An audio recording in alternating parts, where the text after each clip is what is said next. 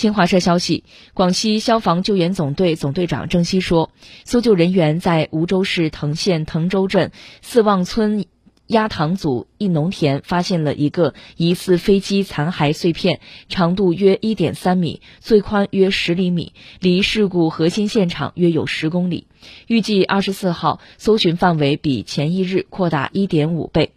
截至昨天十六时，搜救人员共搜寻到遇难者一件、遗物二十一件、飞机残骸一百八十三份和部分遇难者遗体残骸，已移交调查工作组。